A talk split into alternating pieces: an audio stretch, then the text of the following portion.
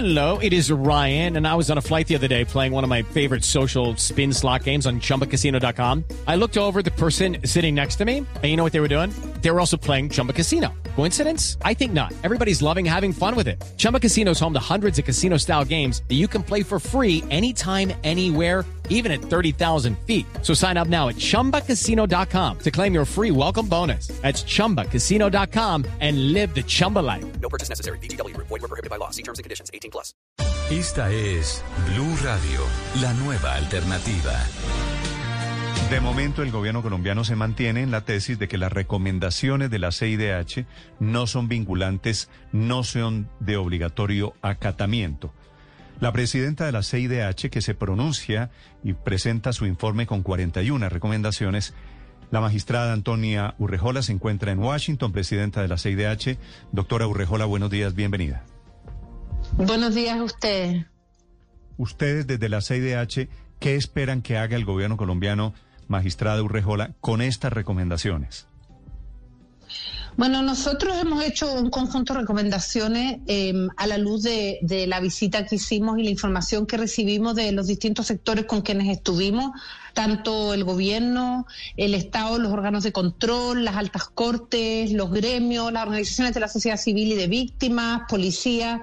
Estuvimos con todos los sectores, con parlamentarios de oposición y del oficialismo también. Es decir, creo que conversamos eh, absolutamente con todos los sectores. A partir de eso, de la información que se nos que se nos dio, información por escrito, los testimonios que tomamos, establecimos cierto un conjunto de hallazgos y preocupaciones y a partir de eso hicimos un conjunto de recomendaciones a partir de toda esa información recibida y hemos propuesto este mecanismo especial de seguimiento a las recomendaciones, que es un mecanismo de trabajo interno que tiene la Comisión, que involucra a los distintos mecanismos que tenemos nosotros en los distintos mandatos del sistema de peticiones y casos, sistema de monitoreo, medidas cautelares, para dar una mirada, una mirada comprensiva a la situación de, de Colombia y concretamente a estas recomendaciones y su cumplimiento. Y esperamos que a partir de eso podamos establecer un diálogo con el Estado para poder establecer una hoja de ruta en el cumplimiento de estas recomendaciones. Entendemos que el Estado eh, eh, es crítico de algunas de esas recomendaciones,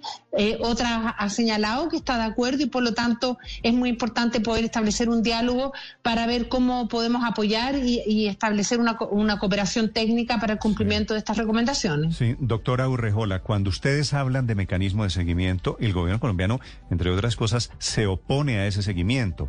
¿Qué sería, qué es un mecanismo de seguimiento? Sí, yo creo que ahí eh, efectivamente, me, me, gracias por la pregunta, porque la, la, la, Comisión en los últimos años, los últimos cuatro años, ha ido creando distintos mecanismos de seguimiento, tanto a situaciones específicas, como fue el caso de, de los jóvenes desaparecidos en México, el caso Ayotzinapa, eh, mecanismos de seguimiento con República Dominicana, con Honduras, eh, también con, con, Nicaragua y Venezuela. Los mecanismos son distintos. En el caso con algunos de ellos requieren un acuerdo con el Estado, como lo es, por ejemplo, los grupos, eh, los grupos interdisciplinarios de expertos independientes, que ellos están para, para coadyuvar en investigaciones judiciales respecto a violación de los derechos humanos. Nosotros no hemos propuesto eso. Lo que hemos propuesto es un mecanismo de seguimiento que es de la comisión, un método de trabajo de la comisión para hacer seguimiento a esas recomendaciones, pero en ningún caso estamos sustituyendo lo que es la institucionalidad interna del Estado colombiano, lo que son los órganos de control y el Poder Judicial para poder investigar las violaciones a los derechos humanos. Ese no es el objetivo de nuestro mecanismo. Eh, que yo he escuchado algunas algunas declaraciones, creo que hay, que hay un error y lo que se cree es que estamos proponiendo un GIEI, que se llama, que son estos grupos de expertos independientes para, para coadyuvar en las investigaciones. Acá en ningún caso nosotros estamos Pero... involucrándonos en la institucionalidad interna. Es un, insisto, es un mecanismo de la comisión para hacer seguimiento a las recomendaciones, para ir evaluando el seguimiento a esas recomendaciones y esperamos, como hemos hecho en otros casos, que, que en algunas recomendaciones podamos establecer una hoja de ruta incluso mesa de trabajo para poder quisiera, colaborar técnicamente. Doctora, doctora Urrejola, eso quisiera que usted nos aclarara. Mecanismo de seguimiento significaría una oficina en Bogotá eh, garantizando, vigilando que el gobierno colombiano cumpla la plana, lo que usted llama la hoja de ruta.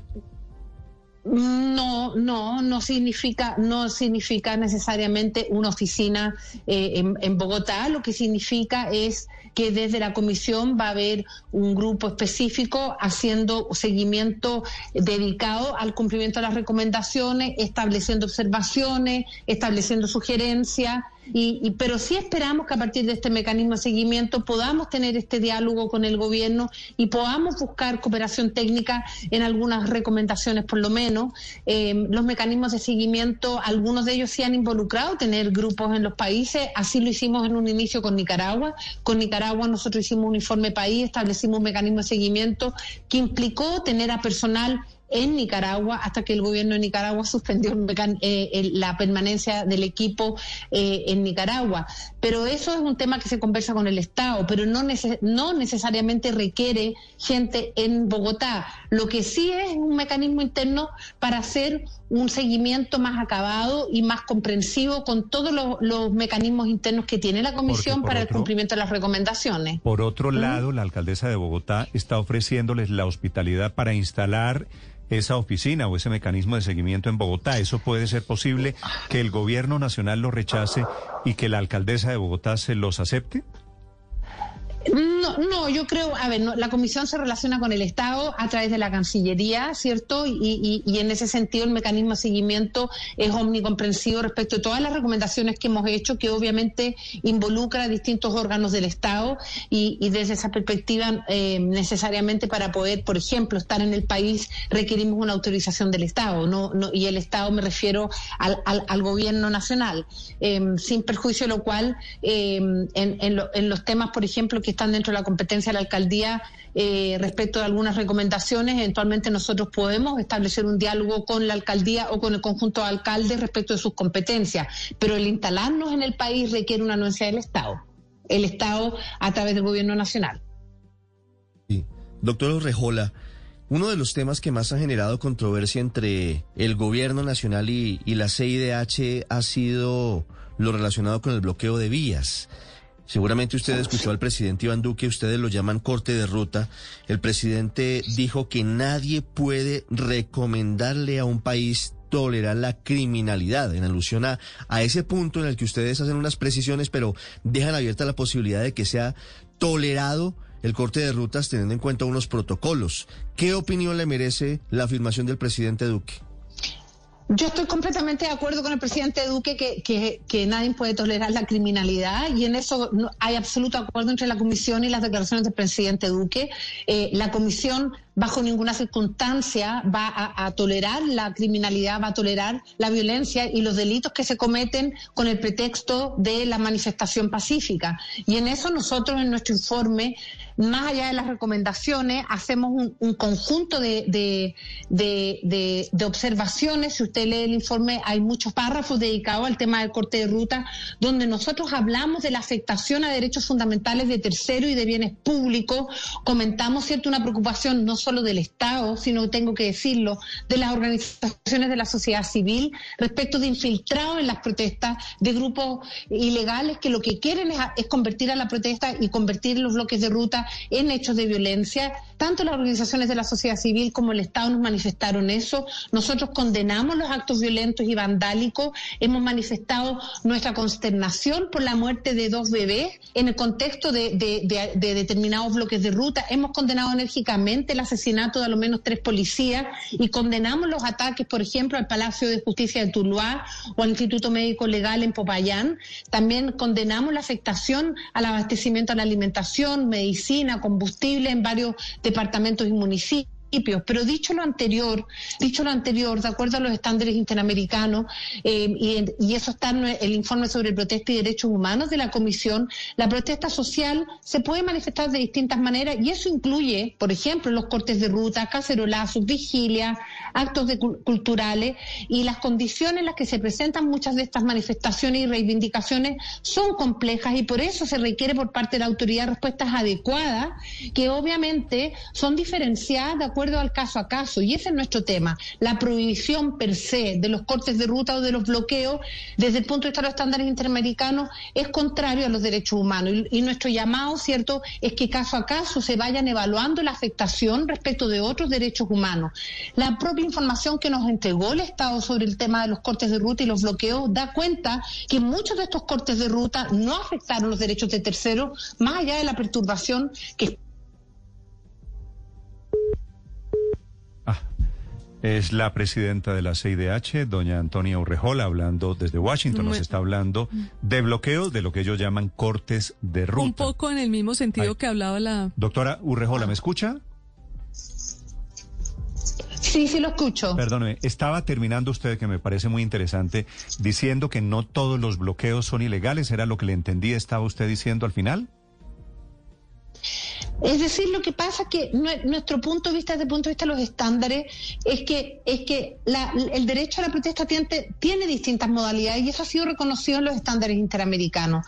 Una modalidad son los cortes de vía y por lo tanto lo que nosotros hemos señalado, ¿cierto?, es la necesidad de que se haga un caso a caso para ver cuáles son las afectaciones a otros derechos humanos de las distintas modalidades de la protesta y no solo respecto a los cortes de ruta. Y ahí entonces el llamado, cierto, es a una aproximación primero por la vía del diálogo y en segundo lugar el, caso a caso. Y, Colombia es un ejemplo muy importante. Eh, ustedes deben conocer mejor que yo que hubo muchos bloqueos, algunos de ellos duraron algunas horas, otros duraron un mes. Cada uno de, de esos bloqueos tuvo dinámicas distintas, actores distintos, y en algunos de esos se cometieron hechos gravísimos, eh, eh, hechos, bueno, la muerte de dos bebés es un caso absolutamente que, nosotros hemos manifestado no solo condenable, sino nuestra consternación, pero el llamado, ¿cierto?, a, a que a- es que al Estado hay una de las recomendaciones, tenga un grupo negociador para hacer frente a los bloqueos. La realidad de Colombia es muy distinta, los territorios son muy doctora- distintos. Doctora Urrejola, quiero preguntarle muy respetuosamente. Aquí hay muchos colombianos que no vieron cortes de ruta. Es decir, aquí no se interrumpió el tráfico por una avenida durante dos horas. Aquí bloquearon el puerto de Buenaventura. Le impidieron que a Cali llegaran alimentos o que a Popayán llegaran medicinas. Bloquearon a miles de personas, bloqueando el aparato, el, cora- Efectivamente. el corazón económico. Ustedes no Todo están está legalizando nuestro- con el concepto de la CIDH, ¿no terminan legalizando esos bloqueos?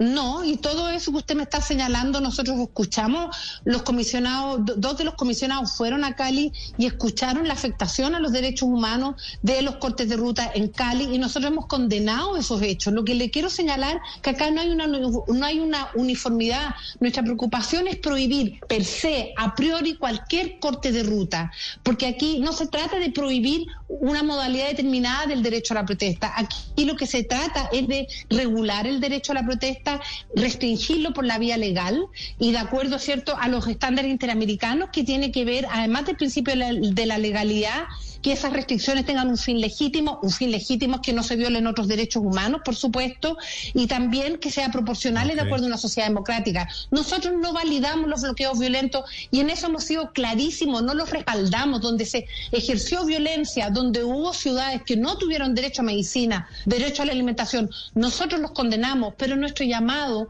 es que cada una de las modalidades de la protesta debe ser analizada en su propio contexto, no puede haber una norma general.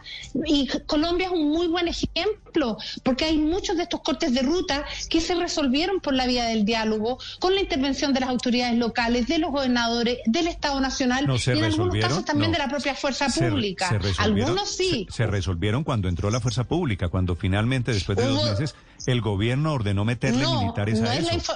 Pero no es la información que te- no es la información que tenemos nosotros. Hubo muchos casos de diálogo que se pudieron resolver por la vía del diálogo y nuestro llamado es, es, es al diálogo y nuestro llamado es ir viendo caso a caso cuando se afecta, cuando cree- los cortes de ¿Usted ruta, u que- otra- déjeme, ter- ¿Usted déjeme que en- terminar, que por en favor. otro país, en Estados Unidos o en América Latina, algún se, se pone en riesgo la seguridad alimentaria de millones de personas y hacen un Es que ahí llamado al estamos diálogo? absolutamente de acuerdo. ¿Sabes lo que pasa? Que usted me está aquí, me- estamos aquí generando un desacuerdo que no es tal. No es tal. Lo que ha señalado la Comisión es cuando los bloqueos de ruta afectan otros derechos humanos fundamentales, obviamente, obviamente, primero tiene que haber una aproximación por la vía del diálogo. El uso de la fuerza pública es, es, excepcional y es como último recurso. Pero obviamente, cuando los bloqueos son prolongados en el tiempo, afectan otros derechos humanos, como el derecho a la salud, como el derecho a la alimentación, lo que tiene que hacer el, el Estado y su llamado, ¿cierto?,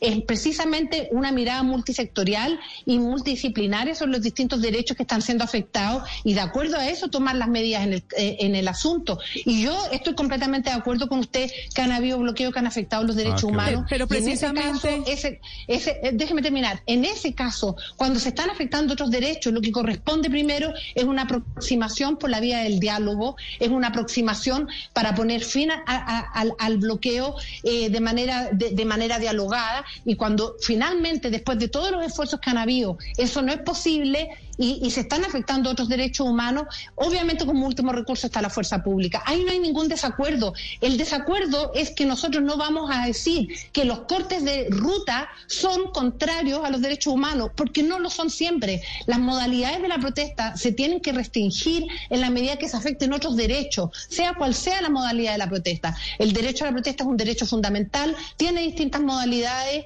y, la manera en que uno tiene que, el Estado debe ver cuándo, cuándo debe reaccionar es caso a caso, atendiendo a cuáles son los demás derechos que están siendo afectados. Entonces, no hay un desacuerdo. No hay, el único No, no hay un desacuerdo desacuerdo, no hay un es- desacuerdo, pero es- sí es- hay. Eso es muy importante, Luz María, perdón, déjeme decirle, porque aquí los señores que impulsaron los bloqueos se han sentido, por cuenta de la lectura de las recomendaciones de la CIDH, validados para seguir y para volver a los bloqueos. Es que eso es lo que le quería decir. Es que no, no puede que no haya un desacuerdo, pero es una manera de ver el vaso medio lleno o medio vacío.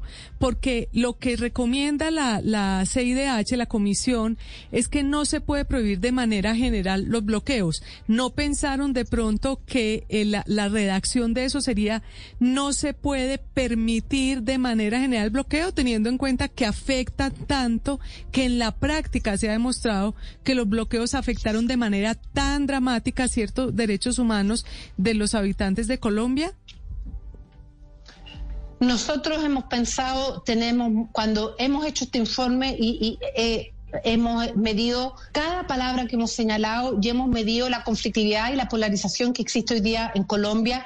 Creo que hemos hecho un informe muy mesurado tomando en cuenta las distintas afectaciones que ocurrieron, como las afectaciones a, a lo menos nosotros tenemos por parte del Estado eh, personas que han fallecido en contexto de las protestas, 59 personas asesinadas en contexto de las protestas, de acuerdo a las organizaciones de la sociedad civil, 84 personas fallecidas. Esas cosas también están en el informe y nos parece muy preocupante que en el contexto de la protesta existan fallecidos, nos parece muy preocupante que en el contexto de la protesta existan jóvenes que, que han tenido lesiones oculares y también nos parece muy preocupante que algunos de estos bloqueos han ocasionado graves violaciones a los derechos humanos. Todo, cada una de las palabras que están en ese informe han sido medidos. Obviamente, y éramos conscientes que en nuestro informe, cada uno de los sectores, en un ambiente tan polarizado como lo es hoy día Colombia, iba a tomar lo que le convenía. Y mi llamado en ese sentido es que se lea el informe completo sin ah, tomar cierto el párrafo que me conviene y dejar de lado el párrafo que no me conviene. El informe es muy mesurado y da cuenta es de las buena. distintas vulneraciones a los derechos humanos y, y- y yo no me puedo hacer cargo de cómo se instrumentaliza el informe. Mi llamado es que no se instrumentalice de parte de ningún lado. Es decir, así como quienes dicen que nosotros estamos justificando el terrorismo y la criminalización, que también es instrumentalizar el informe, tampoco quienes dicen que todos los bloqueos están permitidos también están eh, instrumentalizando el informe. Por eso mi llamado es a leer de manera muy atenta todo el informe, porque nosotros nos hemos hecho cargo de estas preocupaciones que ustedes nos han señalado eh, y, y- y estamos y hemos bueno. condenado enérgicamente esa violencia, como también nos preocupa mucho el uso desproporcionado de la fuerza, nos preocupa mucho los jóvenes fallecidos, la- las lesiones oculares y, y otras preocupaciones que están en el informe. Por lo tanto, el informe es muy completo y da cuenta de todas estas, de todos estos temas que yo entiendo que es muy complejo. Y por eso, y quiero terminar con esto, una de las preocupaciones fundamentales nuestras es el nivel de polarización que existe en Colombia. Y si usted lee el informe, tanto al inicio como al final, nuestro llamado fundamental es al diálogo, un diálogo que sea inclusivo, participativo a nivel nacional y también local, porque Colombia es un país muy grande, es un país muy rico, tiene distintos actores, tiene una diversidad étnica muy grande y los actores cambian según los territorios. De ahí es fundamental tener diálogos a nivel local, darle, darle cierto el rol que se merecen a los alcaldes y los y gobernadores a nivel territorial, junto con el Estado Nacional, y poder dialogar y terminar con este uso del lenguaje estigmatizante que mira al otro como un enemigo no como un adversario político, porque así lo único que vemos mayor polarización y eso no le conviene a Colombia y a nadie. Sí, doctora Urrejola, gracias. Me alegra mucho esta parte final. Quisiera hacerle una última pregunta muy respetuosa que usted entenderá porque está al tanto de esta polarización, de este ambiente enrarecido que estamos en Colombia. Quienes han criticado este informe de la CIDH han dicho que es que la CIDH es la caverna de izquierda. Aquí le decimos mamertos, que es una palabra que usted ya debe haber escuchado antes, eh, que, que la CIDH presentó un informe sesgado con una visión política. ¿Usted, para esas personas que han dicho eso, quiere una respuesta, aprovechar estos segundos? Mire, yo le, yo le voy a hablar como Antonio Rejola, relatora para Nicaragua y relatora para Colombia, y le voy a comentar mi tweet de mi Twitter antes de ayer en la noche. Como Nicaragua ha estado, eh, por supuesto, lamentablemente, muy activo eh, en las noticias. El mismo día que sacamos el informe de Colombia, yo también di algunas entrevistas sobre Nicaragua y al tiempo que me trataban de comunista, me trataban de fascista.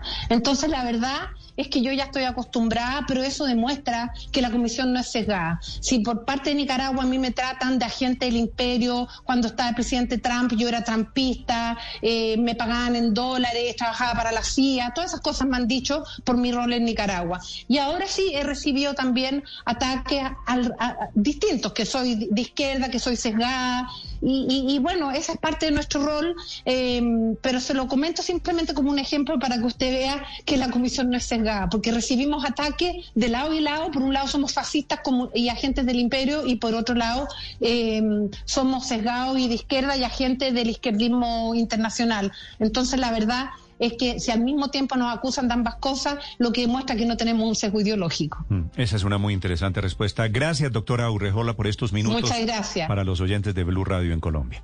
Antonia Urrejola, gracias, gracias a usted. Hey guys, it is Ryan. I'm not sure if you know this about me, but I'm a bit of a fun fanatic when I can. I like to work, but I like fun too. It's a thing. And now the truth is out there. I can tell you about my favorite place to have fun. Chumba Casino. They have hundreds of social casino style games to choose from with new games released each week. You can play for free anytime, anywhere. And each day brings a new chance to collect daily bonuses. So join me in the fun. Sign up now at ChumbaCasino.com. No purchase necessary. BGW. Void were prohibited by law. See terms and conditions. 18 plus.